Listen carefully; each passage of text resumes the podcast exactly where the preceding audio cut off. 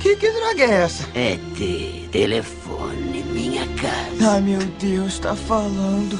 Minha casa. É ter telefone na sua casa? É ter telefone, minha casa. E eles vêm? Vem. Minha casa. Minha casa.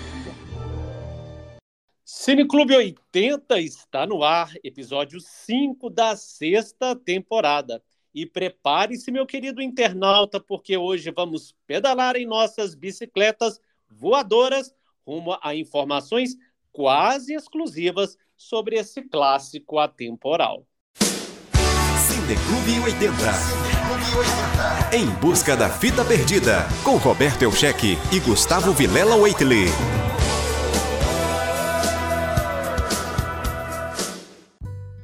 ET, o extraterrestre, é um filme americano de ficção científica de 1982, produzido e dirigido por Steven Spielberg e escrito por Melissa Matson.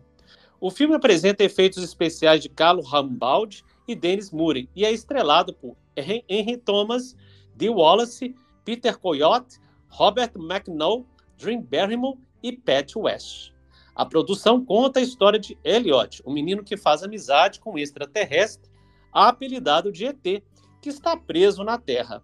Elliot e seus irmãos ajudam o ET a retornar ao seu planeta natal enquanto tentam mantê-lo escondido do governo. Olá, meu querido Gustavo Eitley. Olá, Roberto. Olá, meus queridos ouvintes. Gustavo, sempre temi esse momento. Falar sobre esse filme que, olha, eu acho que eu mudei um pouco a minha opinião, mas que eu não gostava. Assim, eu vou falar que eu mudei bastante. Esse também nunca foi um filme que eu fui muito fã quando eu era criança e adolescente. Mas eu assisti esse filme bem criança e é incrível, né? Porque esse é um filme bem. Assim, ele não é um filme infantil, por assim dizer. Mas ele.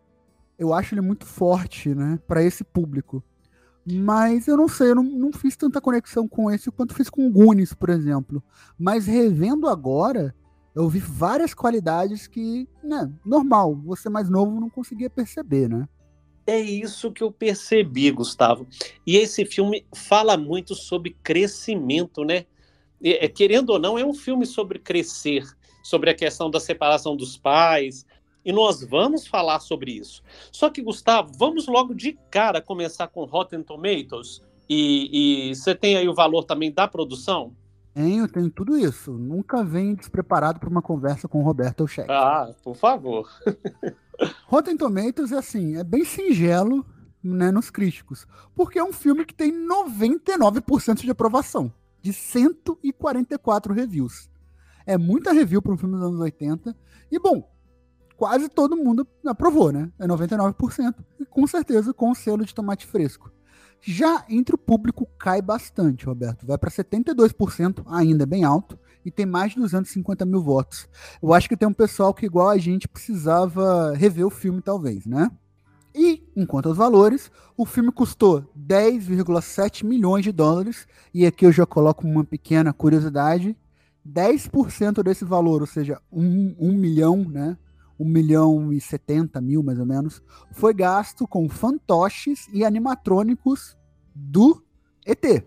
E o lucro do filme foi nada mais, nada menos que 792,9 milhões nas bilheterias. Ou seja, é um dos filmes mais lucrativos né, da história do cinema. É, realmente. O Gustavo, agora, olha que interessante. Com certeza, dentro desses críticos, se ele escreveu alguma matéria aí, é, é, elogiando ET, está o diretor de Gandhi, o Richard Antenberg, acho que eu falei certo, porque você acredita que ele não ficou feliz com o fato do seu longa, que ele, o, o filme Gandhi ganhou o Oscar de ET na disputa daquele ano, é, por ter superado a, a, a, a disputa de, com ET como o melhor filme? Ele achava que o, o trabalho do Spielberg era mais completo ainda. É, o filme Gandhi é um filme que eu acho que vale a pena a gente falar algum dia, Mas é uma cinebiografia de uma figura histórica, é um filme de três horas de duração, é um filme mais voltado para o que o Oscar gosta mesmo, até hoje em dia, apesar de já ter mudado bastante, ainda mais naquela época. Agora, é ET não é um dos meus filmes favoritos do Spielberg, né? Eu já eu, eu sou, falo isso sem muita preocupação, apesar de eu acho que demonstra talvez o maior potencial, não potencial, mas a maior potência do Spielberg em si, porque é o clássico cinema fantasia, cinema sonho, cinema magia, que ele consegue imprimir do começo ao fim do filme, né? Ele é muito hábil em criar toda essa, essa aura fantasiosa e vender isso pra gente como uma verdade e fazer a gente sentir aquilo que ele está querendo transmitir. Nesse ponto é um filme bem mais completo do que Gandhi, eu concordo com o diretor. Não, inclusive essa ideia do Spielberg, né, que depois ele desenvolveu com a, com a, com a roteirista, foi após o divórcio dos seus pais em 1960, que ele se sentiu é, ali muito vazio, né, muito sozinho, e ele, ele, ele dizia que ele tinha um companheiro, um alienígena, um companheiro imaginário. Daí é, é, aconte, começou, vamos dizer assim, lá no iníciozinho, a história do, do, do, do filme ET. Lembrando que no ano de 78, o Spielberg anunciou que iria realizar um filme chamado Growing Up, que seria é, é, assim, o crescimento, né? Falava sobre o crescimento. Só que o, o projeto foi deixado de lado e ele acabou é, é, trabalhando ET. Na verdade, o ET ele seria uma continuação, já contando uma curiosidade, de encontros imediatos do terceiro grau. E ele queria desenvolver um projeto, gente, essa aí é uma curiosidade muitíssimo interessante. Ele queria desenvolver um projeto mais sombrio, né, é, do filme ET. Iria se chamar Night Skies, com alienígenas mais mal, maldosos ou malévolos aterrorizando uma família. Inclusive, nós temos uma foto raríssima do protótipo do que seria esses ETs lá no nosso Instagram, arroba Cineclube80. Você vai ver que não tem nada de bonzinho. É, é bem mais soturno, né? E bem mais amedrontador mesmo essas, essas imagens, essa ideia que o, que o Spielberg tinha tido, né, Roberto? Assim, não tem nada a ver com essa figura amigável que a gente vê hoje em dia. Que, e, e, que bom que assim que ele engavetou e quis fazer algo mais voltado para a família. E eu acho que isso foi uma preocupação em grande parte da carreira do Spielberg, essa questão do filme família em si, né? E com os, os atores mirins, que são muito bons, aliás, né? Tanto o Harry Elliott, perdão, tanto Harry o, Thomas. É, exato, tanto o Henry Thomas, que faz o Elliott, e a Drew Barrymore, que faz a Gertie, né? Que são dois atores que estão aí até hoje, né? A, a Drew Barrymore, ela é, agora é produtora, ela teve uma carreira, teve seus altos e baixos, teve seus problemas, foi muito cedo para reabilitação. A gente chegou a falar um pouco da história da Drew Barrymore quando a gente falou do filme horrível, Chamas da Vingança, né, Roberto? Exato. mas, é, é, mas ela tá aí, tá fazendo série, tá fazendo cinema, ela é produtora, ela é ótima atriz, ela é extremamente reconhecida. E o Henry Thomas no início ele não gostou muito da fama, ele, né, ele não fez tanta coisa quanto a Mirim, que ele não gostava muito, mas atualmente ele ainda faz bastante coisa. Ele participou do. Ele faz os seriados de terror do Mike Flanagan na Netflix. Ele fez Maldição da Residência Rio, Maldição da Mansão Bly, é, A Missa da Meia-Noite, e participou de outros filmes também, né? Ele ainda tá aí e ele é um ator muito bom até hoje. Ô, Gustavo, inclusive, o primeiro nome da, que seria do ET, né, o bonzinho, lá no projeto Night Sky seria Buddy, e que seria o único alienígena amigável que faria é, a amizade com essa família, especialmente com uma criança autista. Depois, é, Madison, a, a, roteirista Madison, ela mudou o, o, esse primeiro rascunho, que e o, o, nome do filme seria se chamar, iria se chamar ET e Eu, né? ET and Me. Eu, Gustavo, lembrando, eu tenho uma pergunta para fazer. Eu quero fazer essa pergunta também aos nossos ouvintes. Eu vou deixar a pergunta no ar e eu quero que você me responda isso no final do nosso, do nosso podcast, mas eu já quero deixar a pergunta agora. Gustavo, por que Steven Spielberg não faz mais filmes arrasa quarteirões hoje em dia? Será que perdemos um pouco aquele encantamento? Será que o mundo tecnológico, o celular, a internet a, a, auxiliou. Isso é que eu só estou colocando aqui no ar para o nosso ouvinte. Eu sei que até não tem muito a ver com o filme, mas é porque nós estamos falando de ET. Será que isso tem um pouco a ver é, com essa tecnologia aí todo dia em maçante e a gente não consegue ver um filme Arrasa Quarteirão do Spielberg? É uma pergunta que eu vou deixar no ar. Lembrando, só mais um pouquinho, Gustavo, eu sei que hoje eu estou falando muito porque eu estudei. Olha, eu só acho que é porque eu não gostava tanto do filme, gente, eu vou estudar esse filme. É, o Spielberg ele queria deixar esse projeto muito no, no segredo. Então teve um outro nome o filme, mas isso era só para despistar a imprensa ou sei lá quem. Iria se chamar A Boy's Life, Vida de Garoto manteve em segredo mesmo, né? Quase sete, as sete chaves.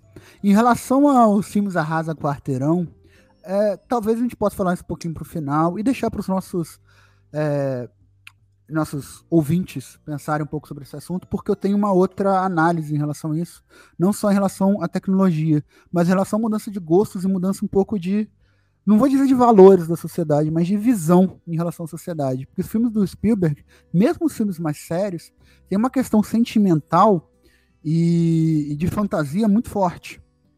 E uh, a gente vive numa época muito mais ácida e muito mais. É, sarca... Não é sarcástica a palavra, mas assim, cínica, né? Assim, hoje em dia do que na década de 80, década de 90. Mas acho que isso pode ser um, um, uma linha de pensamento, mas não necessariamente a, a mesma linha. Agora, Roberto, deixa só. Deixa eu trazer duas curiosidades aqui em relação à produção, em relação a, a né, atores. Porque a Drew Barrymore, ela conseguiu o papel nesse filme, e foi o primeiro filme dela, mas porque, na verdade, ela fez teste para outro filme, né? Um filme que é, acredito que a gente vá falar também, né? para Poltergeist. Ela tentou fazer para o papel da Carol Wayne, que foi a que acabou indo para Heather O'Rourke, né? Só que o Spielberg gostou bastante dela, mas achou que ela não era uma pessoa certa para filme de terror. Aí pegou e levou ela pro pro ET. E você sabia, Roberto, que o Harrison Ford tinha uma cena no filme? Uma cena? Sim, meu querido Gustavo. Vou deixar a honra para você. Lembrando que colocamos essa cena no Instagram, arroba Cineclube80. Mas conta para nós, Gustavo. O Harrison Ford, ele ia fazer uma, ela fazer uma ponta mesmo, né? ele ia fazer uma participação pequena como diretor da escola do Elliot, né? Que o Elliot, ele tem, ele faz essa conexão psíquica com o ET e aí começa a agir de forma que não, não é condizente estar com uma criança. Ele age, com, ele age bêbado, né? Ele fica bêbado durante a aula porque o ET estava bebendo cerveja. Ele age como Tom Rigerri porque ele estava vendo desenho e depois naquela cena de filme que ele puxa uma garota e acaba dando um beijo. É um selinho, né? Mas enfim. Então o Harrison Ford ia aparecer nessa cena conversando com a mãe, só que o filme já estava com uma hora e quarenta e acabaram cortando a cena. Mas imagina aí, né? O cara fez é, Star Wars, é, Indiana Jones e acabar aparecendo nesse arrasa quarteirão ET também. Pois é, Gustavo, eu achei isso muito interessante. Eu acho que essa cena até podia ter entrado. E agora eu quero comentar um pouquinho sobre essa cena. Talvez hoje em dia eu acho que isso não caberia tão bem, é, mas eu acho que. É, vamos falar sobre isso, é, porque eu não lembro, eu acho que você talvez possa me ajudar. Em algum aniversário do filme, o Spielberg tirou as armas ali do finalzinho que onde os meninos são perseguidos pelos agentes do FBI e depois é, ele tirou digitalmente porque ele estava aquela moda do politicamente correto, é, tudo entre aspas, tá, meu querido ouvinte? Não me xingue aí nos comentários. E depois ele voltou com as armas. Você lembra em qual aniversário do filme, Gustavo? Isso foi no aniversário de 20 anos, né? Quando saiu o DVD, com algumas melhorias e alterações feitas digitalmente para o filme. E ele né, repensando talvez, ele fez duas substituições mais assim dramáticas, que acabou voltando atrás depois. A primeira foi essa que você já falou das armas, que ele retirou as armas é, digitalmente porque eram crianças, aquela ideia das armas, né?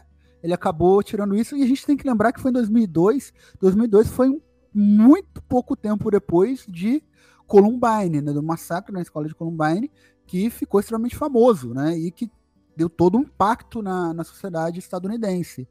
Mas ele voltou atrás porque ele percebeu né, que assim, não faria sentido. Eram policiais, eram gente do FBI e tudo mais, então N- não teria problema. Tinha um contexto, não era gratuito, né? E outra mudança que ele fez foi no diálogo, quando eles estão saindo pro Halloween, que a mãe do, do, do Elliot, né? Proíbe o irmão mais velho, Michael, que estava se fantasiando de terrorista. Ela, ela fala, né, no filme, ah, você não vai se fantasiar de terrorista. Nessa mudança que ele fez essa censura, ele mudou terrorista para hippie. Mas aí Olha. também voltou e aí deixou terrorista depois. Eu não sabia dessa informação. Obrigado. É porque Gustavo. tinha sido pouco tempo depois de 2001, do 11 de setembro, né? Então ele fez essas mudanças com o contexto, mas ele percebeu que não fazia sentido mudar a obra. Aí E- voltou atrás. E querendo ou não, né, Gustavo, respeitem um filme da década de 80. Eu achei realmente que ele devia manter. Ali era aquela época, daquela forma e, e daquele jeito. Por exemplo, eu não sei se você vai concordar comigo, eu acho que até a cena do Elliot bêbado, né, por tabela, eu acho que até essa cena hoje não passaria tão bem. É, e foi uma cena. Por quê? Primeiro, né? Eu, estava escutando outro dia um podcast e uma das meninas estava reclamando que e, é, é, achava um absurdo fazer dissecação de sapos. Gente, mas isso é naquela época nos Estados Unidos, onde se usava muito fazer essa dissecação de sapos, né? É, não, E- não sei se eles fazem até hoje, mas é uma coisa muito da cultura deles. Assim, eu concordo, pessoalmente não, mas eu entendo o contexto ali. Não, não tem por que eu querer censurar isso no filme. Mas, Exatamente. E assim, eu acho, eu, eu acho, quando eu era mais novo, era uma das cenas que eu mais achava legal, porque era um garoto é, é, se revoltando, contraventor Sim. ali dentro de uma escola, beijando uma menina na boca, completamente tonto, e do nada surgiu uma, uma criança debaixo dele para ele pôr o pé, para ele poder ficar um pouco mais alto para beijar a menina que ele queria. Muito aleatório. Não, isso é maravilhoso. Essa cena eu acho assim perfeita. E, e é o que você falou, né? Essa cena nesse filme, ainda mais que ele salva todos os sapos, se casa muito bem. É- é- essa cena, pra mim, ela, ela não tem que mexer. Porque além do contexto, né, dos anos 80, é o contexto do filme, a forma de contar a história. É, Tem uma coisa, Roberto, e eu discordo, eu não acho que o, o- que o mundo tá ficando chato nem nada disso. Mas eu acho muito ruim, muito preocupante. A gente já falou isso diversas vezes aqui no Cineclube. E eu acho que a gente vai ter que falar isso sempre, que é. Gente, você analisa um filme de acordo com o contexto da época daquele filme, né? É um filme da década de 80. A gente já falou de filme aqui década de 80, que a história se passava na década de 50. Então, não tem por que você ficar vendo assim. Você pode achar, é, achar ruim hoje em dia, ótimo, mas pro filme, feito na década de 80, que tinha todo um contexto, faz sentido. E essa cena é muito boa, cara. Essa cena eu acho que ela funciona muito bem. E ela é uma cena boa, de fato, ela é bem construída. E ele tá bêbado, mas não é porque ele tá consumindo, foi, foi por tabela, né? Então eu não vejo problema nisso também. O Gustavo, você reparou que o, a- o o diretor de fotografia, o Alan Dove, ele optou por realizar, por rodar o filme no nível de olhar de uma criança, e a único adulto que a gente consegue ver por inteiro até um determinado ponto do filme é a mãe dos meninos, que acaba sendo uma criançona, né? Eu achei interessante que eu notei isso, ela brincando ali no início da mesa com as crianças, em vez dela chamar a atenção das crianças, ela brincava junto com as crianças. Eu achei aquilo muito interessante, aquela, aquela jogada ali. Isso foi muito bem feito, porque a- na altura da criança faz a gente ficar mais próximo do Elliot e da Gert, até do Michael, né? Apesar de ele ser um pouco mais velho, mas especialmente dos dois. E também é a altura do ET, né? É a altura da- do, do alienígena. Então a gente consegue meio que ver do ponto de vista deles. E a mãe é isso, é uma mãe que passou por um. tá passando por um divórcio, uma separação que é muito traumática para ela. Ela virou mãe solteira de três filhos. O pai nem aparece no filme inteiro, né? É, ele só é citado, e isso causa um certo sofrimento, mas no momento que ela tá com os filhos, ela tá bem, ela tá brincando, ela tá numa certa, é, é, como você falou, uma criançona ali, né? Se divertindo. Então, eu acho isso muito importante, e essa escolha estética aproxima muito da própria mensagem que o filme quer, quer passar. Então, eu acho que isso foi muito, muito assim, perspicaz e muito positivo pro filme. Funcionou muito bem. E aí, Roberto, eu quero falar uma outra curiosidade envolvendo outro filme aqui, que é Star Wars. Tem uma cena, né, que o Yoda, que é- parece um Yoda, uma criança fantasiada de Yoda, no Halloween, e o ET parece reconhecer, né? Isso foi uma piada que o, que o Steven Spielberg colocou no filme, porque ele é amigo do George Lucas.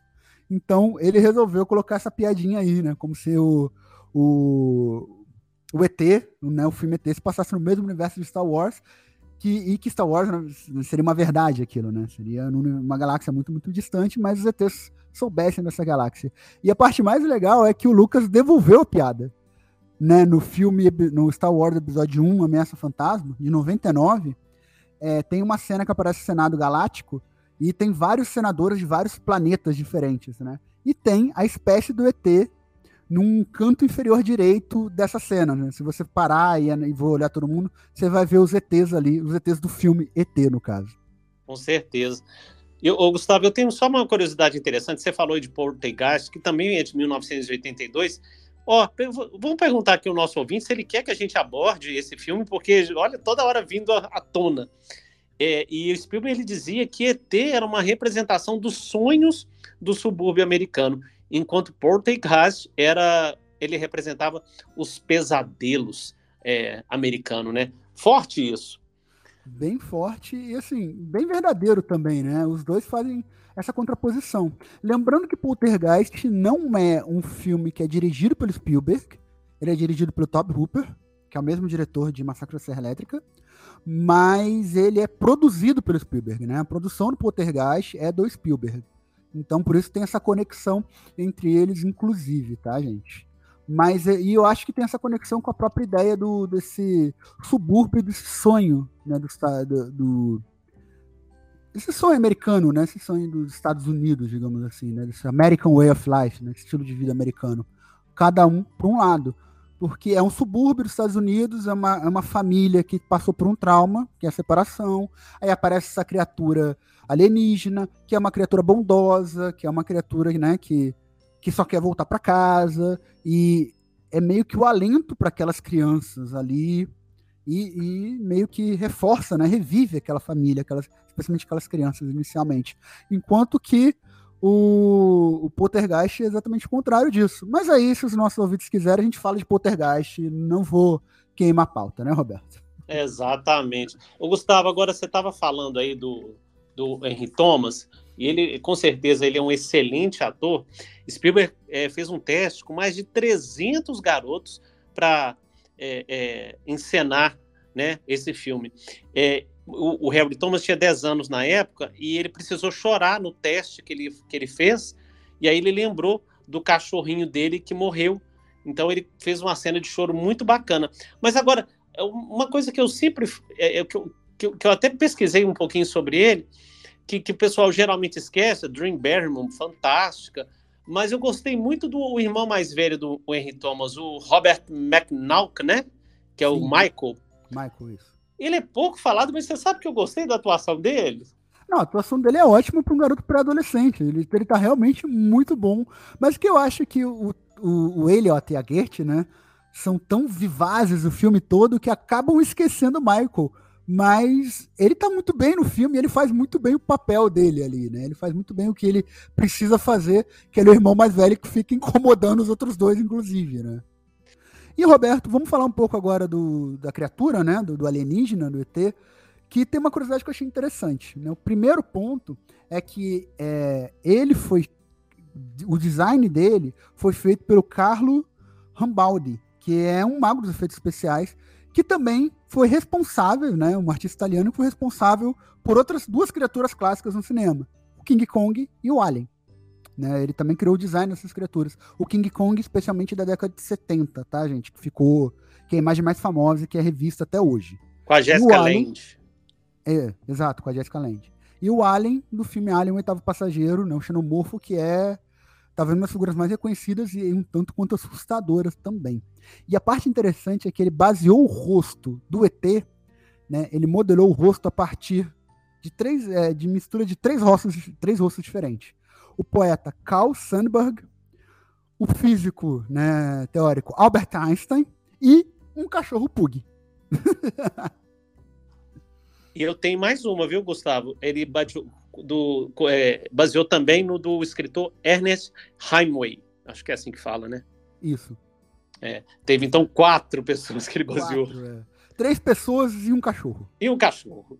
Ô, Gustavo, o Spielberg, num determinado momento do filme, ele queria usar aquelas balinhas MM, o Spielberg não, o, o, o Henry Thomas e o Spielberg, por, óbvio, porque ele era o diretor, para atrair o ET.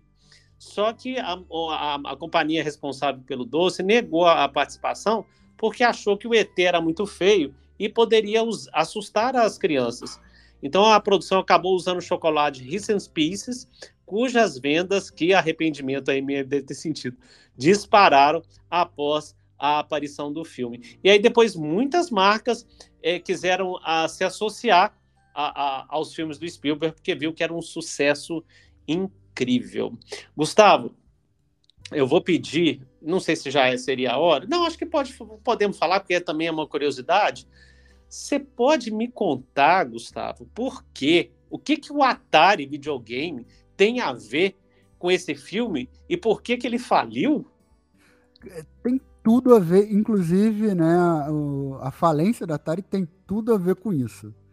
Deixa eu explicar a história direitinho aqui para os nossos ouvintes, caso você não saiba. Como a gente já falou aqui, o filme ET ele fez muito sucesso. Ele fez, né, Assim, eu não sou bom em matemática, então não vou nem tentar fazer a conta, mas um filme custou 10 milhões e lucrou, só nas bilheterias, mais de 700, quase 800 milhões, né? 792 milhões, fez muito sucesso. E um detalhe que ele ficou mais de um ano em é, exibição no cinema, tá? Teve cinema que ficou exibindo ele por mais de um ano, de tanto sucesso que ele fez acabou que é, a década de 80 também foi o boom dos videogames, especialmente dos consoles de casa. E a marca mais famosa na época era a Atari, que era a maior empresa de videogame dos Estados Unidos naquela época. Depois a Nintendo, que é uma empresa japonesa, acaba invadindo, entre aspas, o mercado norte-americano, ganha muito espaço, mas aí é, é, já é outra discussão.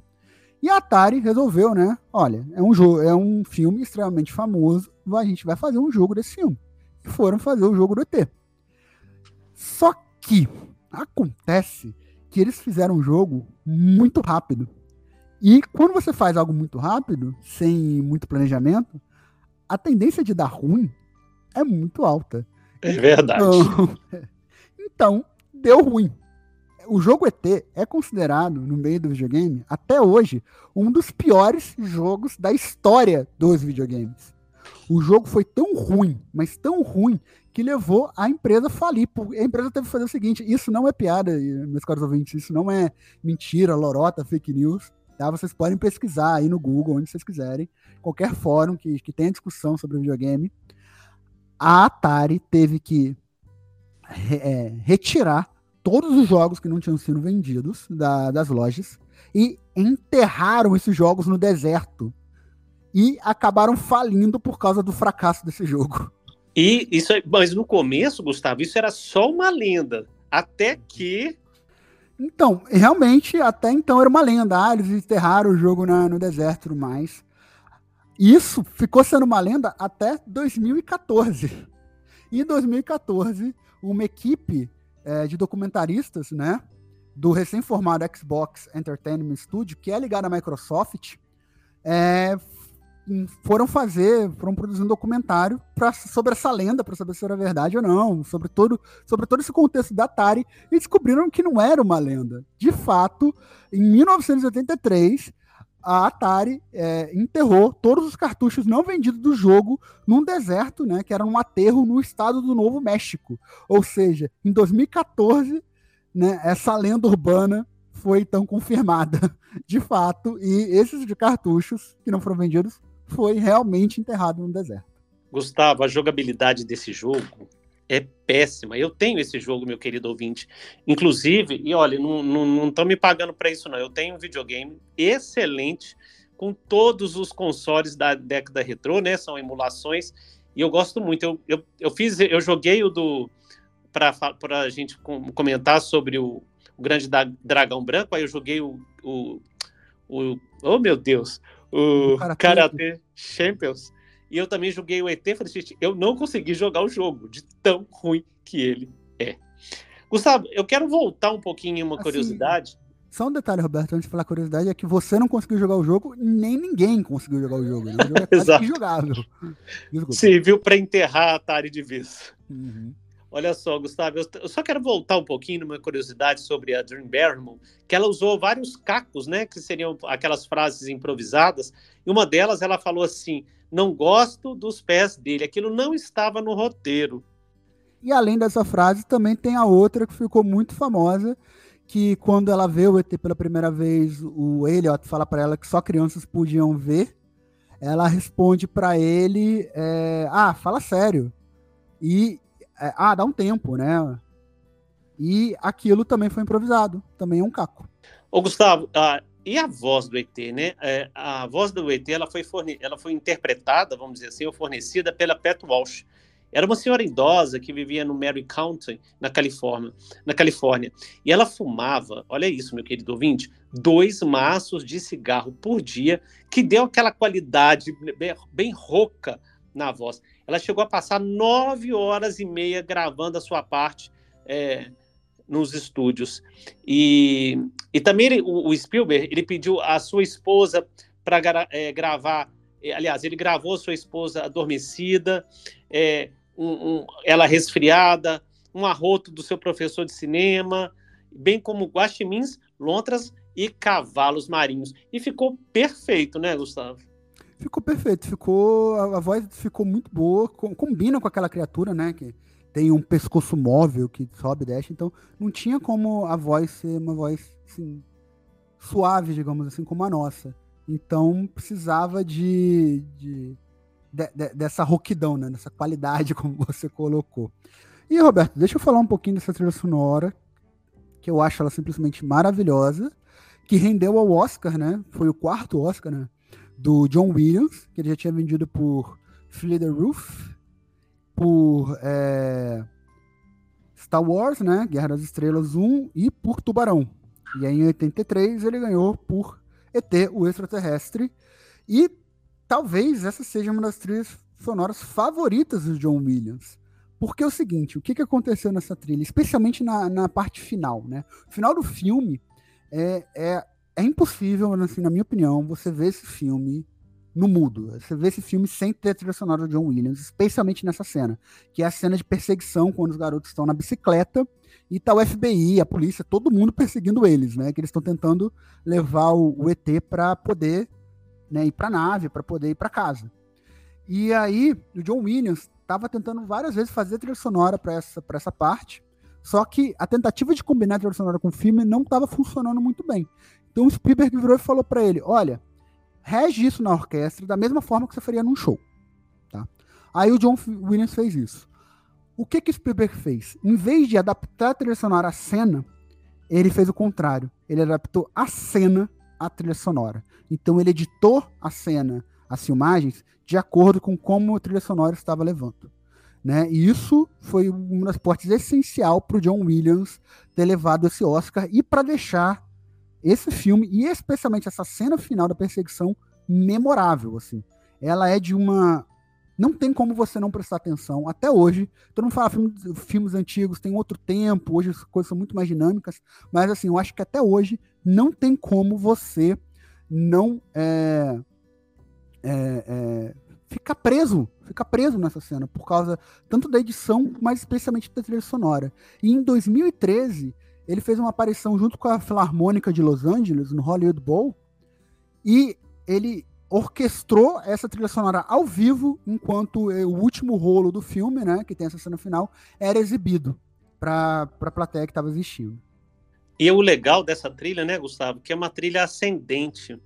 É uma trilha muito bacana. Agora, eu não sei se você reparou isso, é, no finalzinho é, da trilha, é, da, não, quando o ET já está indo embora é, e, a nave desce, é, no, bem no final da trilha, eu senti uns tambores ali de, de 2001, uma Odisseia no Espaço. Eu vou pedir até o nosso editor para colocar essa partezinha aí desses tambores.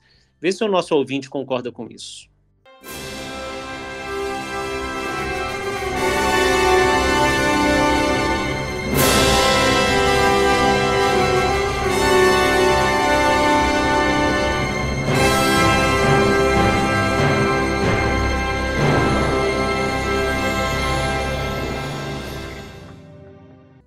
Gustavo, eu duvido que você saiba dessa. Eu duvido que o meu querido ouvinte também saiba dessa. Você faz ideia de onde foram parar os bonecos originais do ET? Aí tu me pegou. Eu realmente não faço ideia. Quem que era a pessoa mais excêntrica da época? Vou te fazer essa pergunta. Da época? É. Você vai adivinhar quem que era. É, bom, quem eu penso que é extremamente excêntrico até hoje é o Nicolas Cage.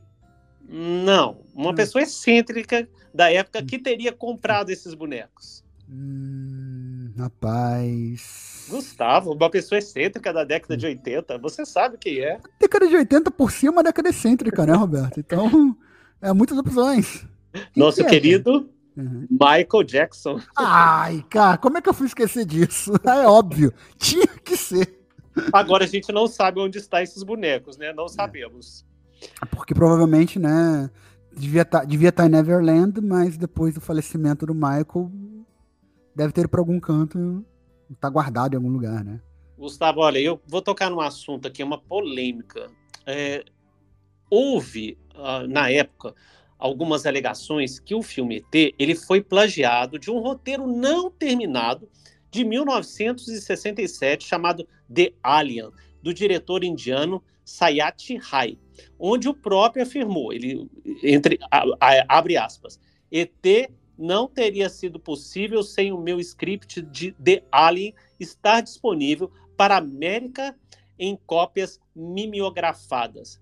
O Spielberg, lógico, ele negou e ele respondeu assim: Eu era uma criança na escola quando o roteiro estava circulando em Hollywood. Olha, mas ele já sabia. O diretor e amigo de Spielberg, o Martin Scorsese, também alegou que o filme foi influenciado pelo roteiro de Rai. A Star Week Magazine contesta a alegação de Spielberg, apontando que ele se formou no colegial em 65 e começou sua carreira como diretor em 69, ou seja, o roteiro estava circulando em 67. O jornal, o jornal The Times of India observou que tanto ET quanto os encontros imediatos do terceiro grau é, também inclui a natureza física de um alienígena. Bom, mas o Rai ele decidiu não tomar nenhuma ação legal, pois ele não queria se mostrar com uma mentalidade, vamos dizer assim, vingativa contra Spielberg e reconheceu que o cineasta fez bons filmes e é um bom diretor.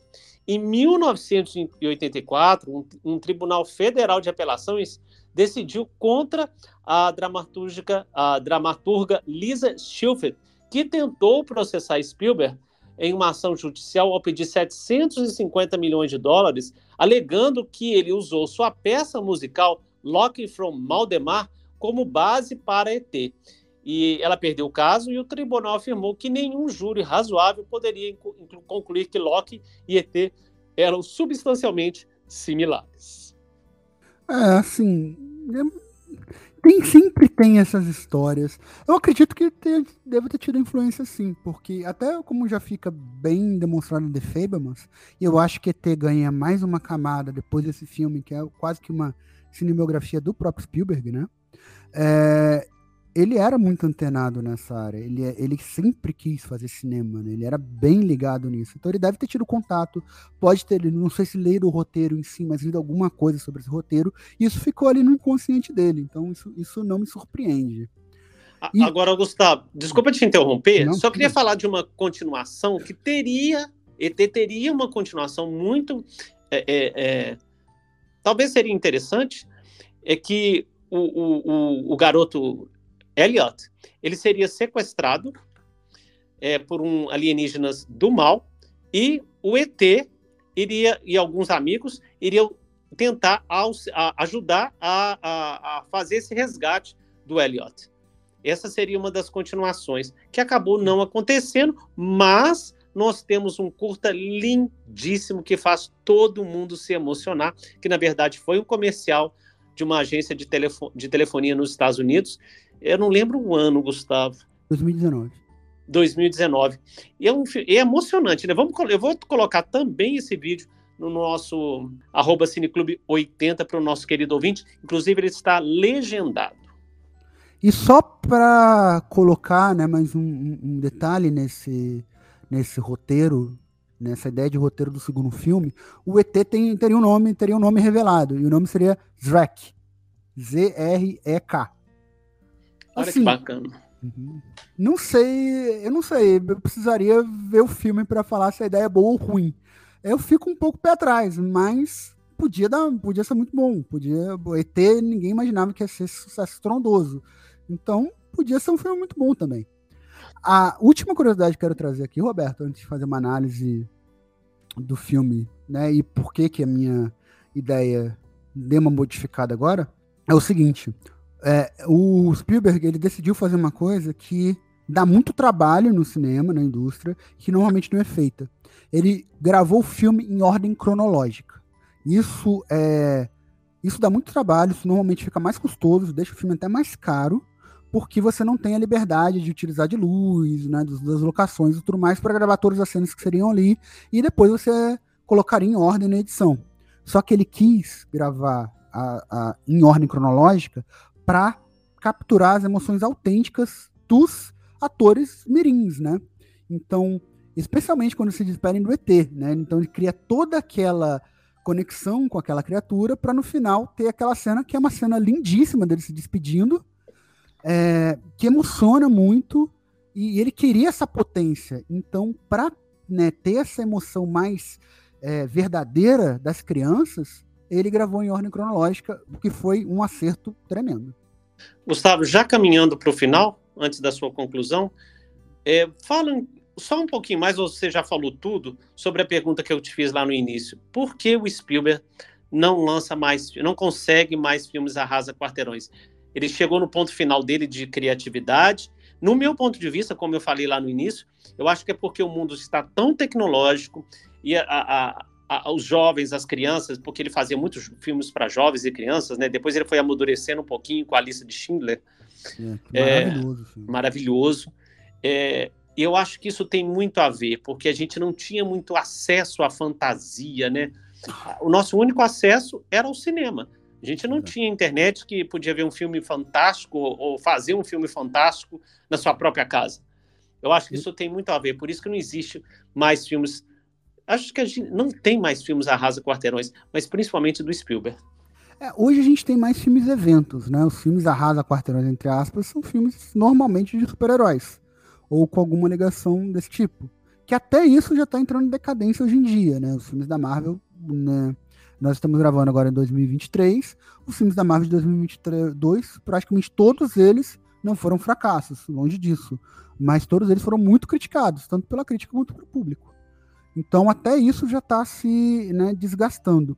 Eu acho, Roberto, que tem um pouco do que eu falei. A gente vive em tempos mais cínicos. Eu acredito nisso, do que era na década de 80 até. É, no sentido de, de desesperançosos, não, não cínico no, naquele sentido mais clássico da palavra, mas no sentido meio que desesperançoso. E o cinema do Spielberg, especialmente esse cinema da década de 70, 80 e do começo da década de 90, é, e aí fica muito claro isso com Jurassic Park, né, com Goonies. Goonies ele foi produtor, né?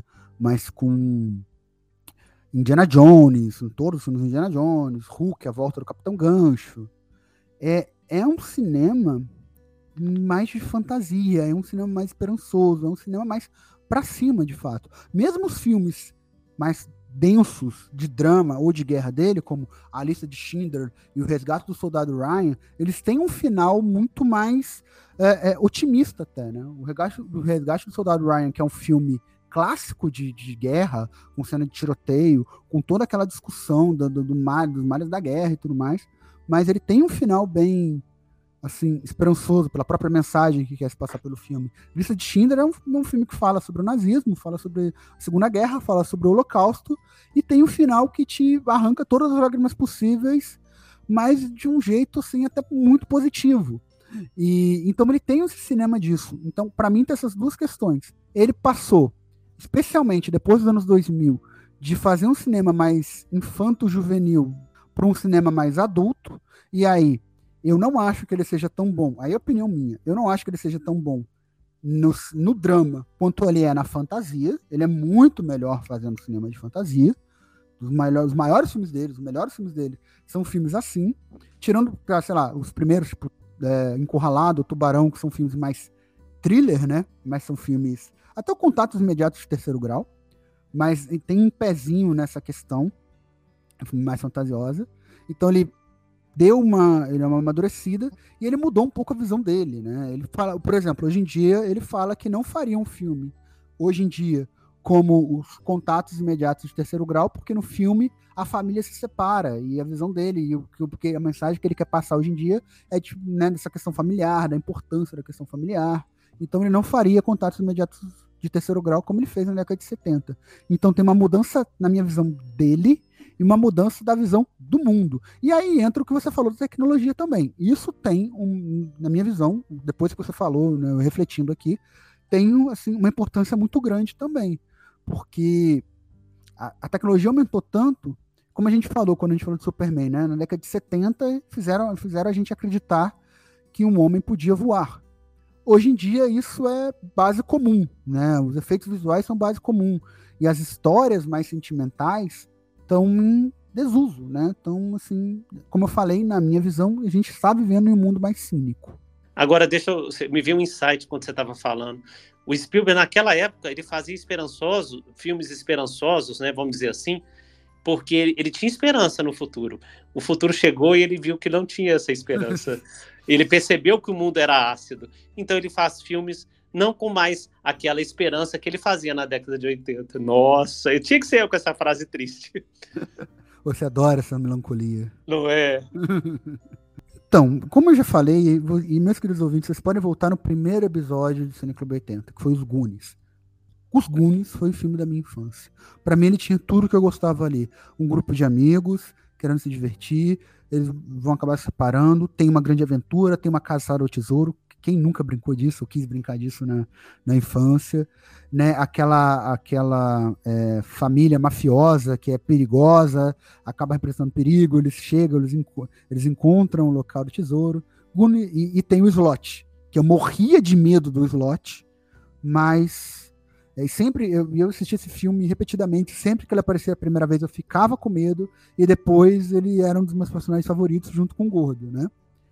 E eu nunca fui muito fã de ET. E eu nunca soube explicar por quê. Talvez é uma contraposição entre Goonies e ET, que os dois têm uma ideia relativamente parecida dessa questão da infância, até um pouco do amadurecimento, como, a gente, como você comentou no começo. Mas eu ficava com Goonies. Talvez aquela coisa meio de, de criança chata. Porém, reassistindo esse filme, vendo que o que ele tem de bom, ele é um filme a narrativa dele é extremamente concisa. Ele se passa em mais ou menos três dias. E tudo é muito bem conectado. A emoção que se quer passar, ela é muito bem posta. As atuações são todas elas muito boas, em especial das crianças. Toda a, a, a, a forma que o Spielberg levou esse filme e a mensagem que ele queria passar da esperança após a família quebrada, isso é muito bonito. E tem essa mensagem que é interessante, porque o ET, ele não é macho nem fêmea. É, eles vieram para a Terra para fazer uma análise botânica, eles eram botânicos, né? Os ETs eram aqui porque eram botânicos. Aí, de repente, surge.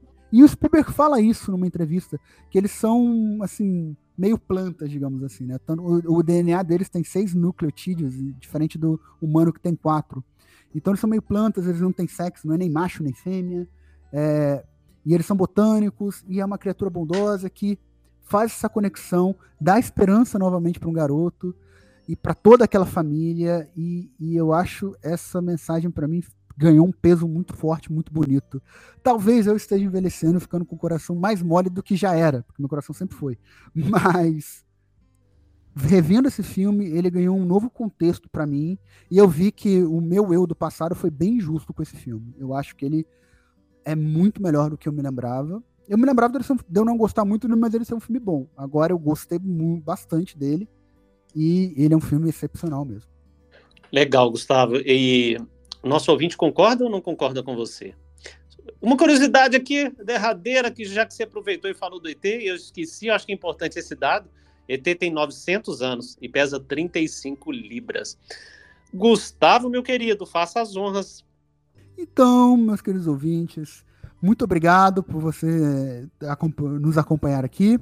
Não esqueça de nos seguir lá na, no YouTube, Cineclube80, e no Instagram, arroba Cineclube80. Vai estar tá lá a foto da ideia original dos ETs. Vai lá tá também a cena cortada com o Harrison Ford, né, Roberto? Não só ela, como outras. Não só ela, como outras, exatamente. E, meus queridos, é, muito obrigado pela audiência e na semana que vem nós teremos. Hoje, motoqueiros, delinquentes juvenis e rebeldes sem causa agitam a tela quente. Ruas de Fogo, uma fábula de rock and roll, uma movimentada visão dos anos 50. Hoje, em Tela Quente.